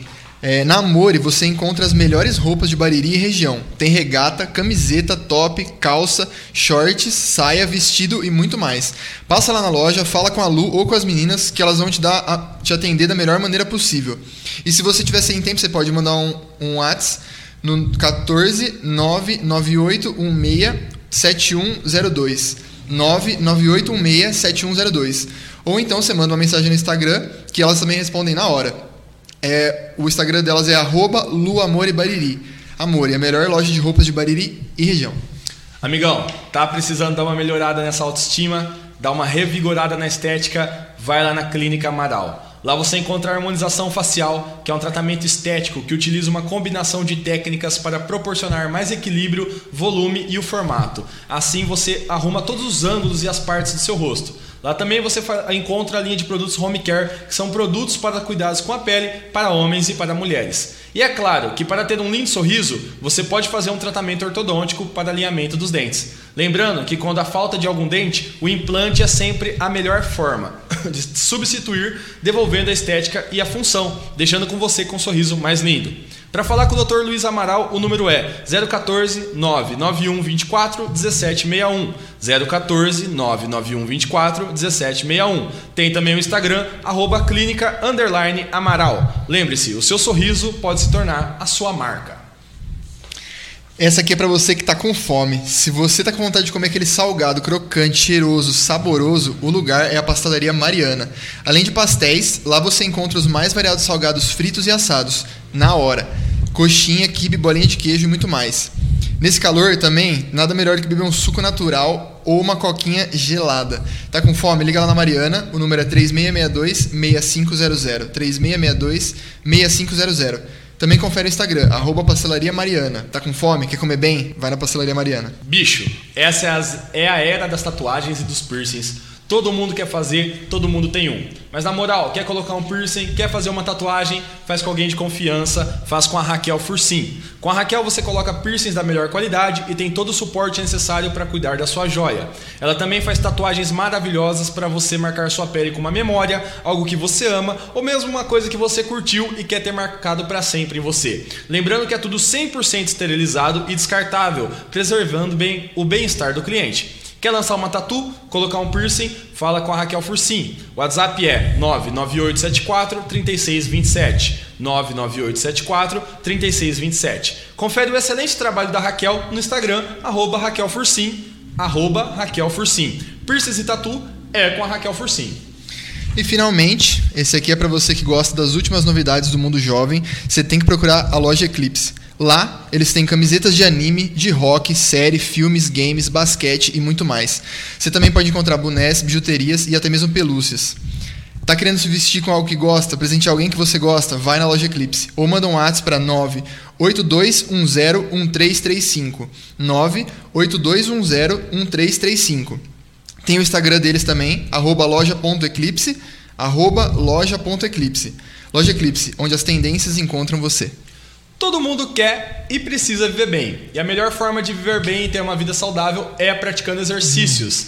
Caminhada, futebol, basquete, vôlei, natação, não importa. Para praticar esportes com qualidade, você tem que passar no Palácio dos Esportes. No Palácio dos Esportes você encontra todos os tipos de artigos esportivos, calçados e confecções. Passa lá e fala com Carlinhos ou alguma das meninas atendentes, que são sempre muito atenciosas. Você também pode ligar no telefone 3662-2293 ou mesmo falar no WhatsApp 98107-2859. O Instagram do Palácio dos Esportes é palácio.dos.esportes. Arroba palácio.dos.esportes. Palácio dos Esportes, tudo para o seu esporte. Uh, Show de bola. É. Várias pessoas apoiando a gente aí. Pô, muito obrigado. Na hora, hein? Cara, muito obrigado Parabéns, a todo mundo que tá assistindo. Eu tô dando umas bisoiadas aqui no Facebook. A gente tá com bastante like, tem comentários. Eu não sei se tem perguntas nos comentários. Uh, tiver... Perguntas não, só tem os comentários falando que estão gostando. Mas as perguntas a gente vai ver agora no no, no, no, Instagram. Se alguém tiver, se alguém tiver assistindo aí agora e quiser fazer uma pergunta, essa é a hora. Pode mandar no Face, pode mandar no Insta. Isso. Boa noite e abraço a todos que estão mandando aqui, que não dá para ver todos de uma vez, mas a gente vai ver Bombando agora. o negócio. É, Na hora. As perguntas do Instagram, a gente tem três aqui. Qual que é seu Insta? É arroba Léo de Mão 82. Léo de Man. 182. E o do Mu? É, nossa, eu nunca lembro a minha rua. Qual que é o seu Insta, amor? Acho que é Murilo J Silva 22. Ele acha. Murilo... Segue aí, galera. é isso. Segue aí, segue aí, segue aí. J Silva 22, isso, isso. mesmo. É, bom, vamos lá. É, a pessoa aqui colocou etc, mas eu acho que ela quer colocar ETEC, porque a pergunta da Carolina Azevedo é: tem a possibilidade de trazer uma ETEC para Bariri? Tem, tem sim. É a Camila? Ca Carolina Azevedo. Carolina. Carolina tem a possibilidade sim. É, inclusive a gente já está trabalhando nesse, nesse projeto. Já poderia ter se tornado realidade nesse ano que passou, e mas a gente vai dar sequência e com certeza vou correr atrás para o melhor acontecer. Tenho conversado muito com o professor da ETEC, o Júnior Barbieri, e ele, e ele falou, cara, é, esse projeto pode ser realidade por Bariri e a gente vai lutar por isso todos os dias, pode ter certeza. Legal, então fica aí, a sua dica vai, vai dar certo. Qual que é a segunda aí, Léo? É, o Alberto Canassa está perguntando o que, o que vocês vão fazer com o prédio abandonado do lado da Santa Casa. Ah, entendi. Então, o prédio abandonado, é... cara, é delicado falar, sempre ele vem à tona em época de eleição, tá? Todo mundo fala que vai dar uma solução para o prédio verde. É, sempre é motivo de ludibriar as pessoas e poder e tentar enganar de alguma forma. É delicado porque aquele prédio ele não existe no papel. Se você puxar a matrícula dele, não tem prédio. Tá um terreno só lá. Você entendeu? Então não tem habite aquele prédio. E hoje ele ele é ele está incorporado no, na Santa Casa. Então hoje a Santa Casa ela praticamente os bens for, foram todos penhorados da Santa Casa. Então é muito difícil a gente encontrar uma solução hoje para o prédio verde. Inclusive tem uma obra em andamento hoje nele, é uma obra que está sendo feita com recurso do Covid, de Corona. Então é passível de discussão o Ministério Público está olhando já. Eu não sei se essa obra vai continuar ou não. Eu garanto que se a gente, a gente assumindo, com certeza, se tiver tudo regular e tudo legal, nós vamos continuar essa obra para que possa beneficiar toda a população. Mas se existir irregularidades e se existir algo que possa prejudicar ainda mais a nossa Santa Casa, vai ter que parar, né? Então é bem delicado é difícil de encontrarmos soluções para esse prédio momentânea. É um projeto de médio a longo prazo, sim, e, e que tem que ser olhado. É, eu tenho acesso ao governo federal, inclusive no passado, é, integrantes do meu partido, o próprio Ayrton Pegoraro, Fernando Foloni é, e alguns outros políticos da nossa cidade estiveram no ministério conversando a respeito do prédio verde e podendo encontrar uma solução. Então a gente vai restabelecer esses contatos e com o auxílio do deputado Baleia Rossi e outros que a gente tem em relação ao Arnaldo Jardim, que a gente tem em relação em Brasília, poder chegar no ministério para poder articular e dar uma solução plausível para o prédio. Mas não tem como prometer nada de imediato. É, é, eu não sei se é historinha, mas tem até uma história que, tipo assim, é, é, difícil utilizar aquele prédio porque ele foi feito todo com uma estrutura que, por exemplo, em corredores não passa maca, no, não entra maca em elevador. É real essa, essa conversa? É, é, há controvérsias, né? Sabendo que é uma construção de 25 anos atrás, praticamente, né? É, com certeza algo vai estar tá fora de padrão, né? Mas mas realmente são conversas, Murilo, que sempre acontecem em ano de eleição e para tentar denegrir a imagem de alguém, Sim. coisas da velha política, sabe? Não sei se há fundamento nessas, nessas histórias que falam. Com certeza, é, vamos, vamos ser é, óbvios, né? Alguma coisa deve estar fora de padrão hoje, depois de 20 anos. Sim. Né? É, é, isso que é o problema, porque é um prédio lindo assim de se olhar de fora, né, cara? Sim. Mas dentro deve estar tudo Perdido. Abandonado. Né? Abandonado. Bom, a, a última aqui, Marcelo Venâncio perguntando: Bariri vai ter um time de futebol de Bariri bancado pela prefeitura e levando as cores da cidade em campeonatos? Ah, eu, eu quero lutar todos os dias para isso, não só o time de futebol, como levar o nome de Bariri todos os dias, para onde a gente for, né? Eu, a gente precisa resgatar o orgulho das pessoas em falar que é de Bariri. Poxa, a gente tem tanta coisa boa aqui dentro e ninguém sabe, né, que é daqui e que é fruto da nossa terra. Hoje, conversando com os professores, é, a respeito da nossa educação, nós temos excelentes professores que dão curso no Brasil inteiro que é de Bariri. E que às vezes ficam envergonhados de falar que é de Bariri. Prefere sair e procurar então, outro lugar. levar o nome de Bariri é o que a gente mais vai fomentar. E um time de futebol de Bariri, cara, é, passou do momento da gente ter, né? E de correr atrás e resgatar aquilo que tinha no passado, aquele futebol amador, aquela ida no estádio, comer uma pipoca, um espetinho lá dentro, né? Poxa, vamos, vamos fomentar, claro. Vamos fomentar esse comércio local. Eu acho que nem só futebol, assim, porque, por exemplo, você falou de uns caras que, de capoeira que vão por Jaú. Acho que tem uma galera de vôlei também, né? Que vai jogar em Jaú e é daqui de Bariri. Acho que tem. todos os esportes. Cara, minha mãe né? falava que em campeonato de xadrez, quando Exato. ela era mais nova, entendeu? Tipo, então, tipo, tem muita possibilidade, né? Tem muita coisa para se fazer e, e se fomenta o esporte, com certeza é nosso compromisso. Agora eu acho que eu vou fazer uma pergunta minha, você uma sua e a gente encerra aí. Vocês que mandam, galera. Cara, da minha visão assim, é, eu dou aula para bastante adolescente, né? E eu vejo que a galera, os adolescentes aqui em Bari não tem o que fazer, cara. Tipo, agora fizeram da, da rodoviária um point ali para dar, pra dar um rolê. Mas assim, na parte da cultura, para quem gosta de uma música, não, não rola uma nada. banda, né? Não, qual que, é, qual que é a sua visão sobre essa, esse problema aqui em Bariri e o que, que a prefeitura pode fazer sobre isso? Tá, é, realmente os jovens hoje estão sem oportunidades, mesmo oportunidade de trabalho, de inserção no mercado de trabalho, precisa ter um olhar diferenciado com relação a isso. E com relação à diversão, a lazer, cara, eu até fiz uma, uma das nossas ideias e propostas na campanha foi a, e gerou muita polêmica por sinal foi a criação de um espaço adequado para a molecada do grau que empina ah, moto. Sim. E que às vezes se concentra na rodoviária também e tal. Uhum.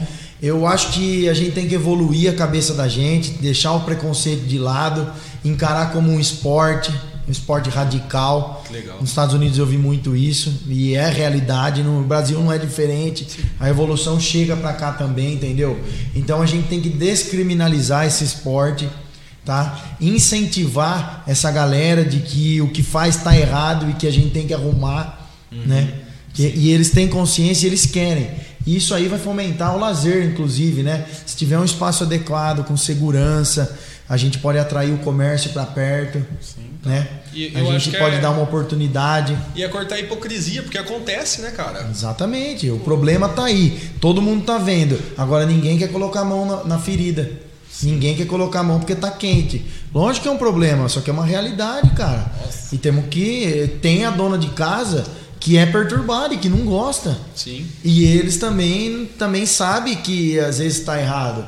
E, então tem que ter uma contrapartida, tem que ter um bom diálogo, tem que ter um bate-papo aí e, e fazer com que a, a, coisa se descriminalize e que se torne um esporte. Baita ideia. Não Poxa, tinha nem imaginado não. isso. Puta ideia, né, cara? Tipo... Sim, gerou muita polêmica, eu tomei muita pancada quando eu falei isso aí. Mas, pô, a gente tá pensando lá na frente, não é para agora. Estamos pensando para daqui dois, três, cinco anos. E, e agora, nesse momento, ninguém tem espaço para diversão. Sim. Então tem o rolezinho que a galera se encontra. Pô, vamos encontrar uma solução. Vamos levar afastado, vai ter o lugar do som alto, vai ter o lugar do escapamento. É, tem que ter um equilíbrio. Aí a galera fala, é, mas eles não vai, vai tirar o escapamento e vai colocar só lá no local. Não. A gente sabe, mas tem que ter um equilíbrio, sabe? Sim, nossa, mas eu acho que se a é, é prefeitura. É bom senso, cara. A prefeitura abrir um espaço assim pra galera, tipo, exibicionismo. Vai lá dar os. Os caras vão querer ir lá pra se exibir pros outros caras. E tem que ter a segurança necessária, tem que ter a, o cumprimento da lei, entendeu? É, e esse espaço pode ser utilizado também para a galera do encontro de carro antigo, para a galera do encontro de arrancada, para a galera do pipa, que solta Sim. pipa e que não tem um local adequado, os pipeiros, que é o famoso pipódromo que existe já em algumas cidades. Legal. Entendeu? Então tem que integrar essas coisas, hum, tentar fazer num lugar com que a gente possa fomentar o comércio também, enfim. Legal. Cara, ideias a gente tem, vontade a gente tem de desenvolver também, né? Com certeza. Massa. É, na verdade, eu fui contemplado com a sua pergunta, cara, e também para não estender muito nosso tempo, que a gente Beleza. já passou do. Mas, Abe, eu, conhecia você assim de antes, né? E eu uhum. conheci o Abelardinho. Agora tô reconhecendo o Abelardinho pai, prefeito, é. né? Você tem quantos filhos? Dois. Dois. Abelardo Neto e Ana Lu, minhas duas joias raras, e minha esposa Anaí. Um beijo pra minha família. Aí, ó. Show. Dois Não filhos. Um beijão. Meu filho tá. Daqui a pouco ele vai assistir, ele fala, papai, põe o vídeo, põe o vídeo. Aí eu já coloco dois, três aninhos, tá? Um sapé e a Ana Lu dois.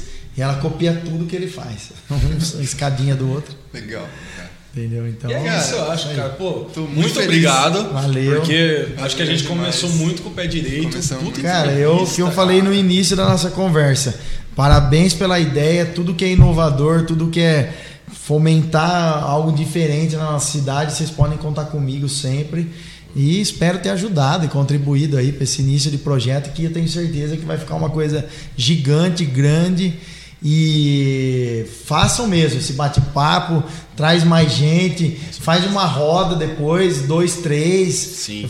O maior prazer a gente vai encarar um bate-papo aí Valeu. com mais pessoas. Legal. Eu acho que isso é legal. a, gente a gente tem bons exemplos na mídia, né? Então Sim. é isso acho aí. Que, eu acho que a nossa ideia primordial é que assim tem muita gente bacana de conversar em Badidi, né, cara? Sim, muito. Tem muita gente. E é isso, galera. Esse daqui foi o Prosa Interior.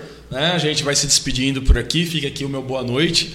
Lembrando que a gente vai disponibilizar a conversa em vídeo no YouTube. Depois vamos passar a conversa em podcast no Anchor e no Spotify. Spotify acho que é onde a galera mais vai ouvir. Sim. Muito obrigado. Ó, traz o meu vice, Fernando Foloni, que ele vai dar uma aula de comunicação. De falar. Né? Com certeza. Fernandão, ó, próximo aqui eu sei. Beleza? É isso. Valeu. Agradecer o Blardinho só, todo mundo que acompanhou. Valeu. Tava vendo o chat aqui, a galera comentando bastante. Então da é isso. Valeu aí, o Muito obrigado. Parabéns. Valeu, tchau, tchau. Valeu.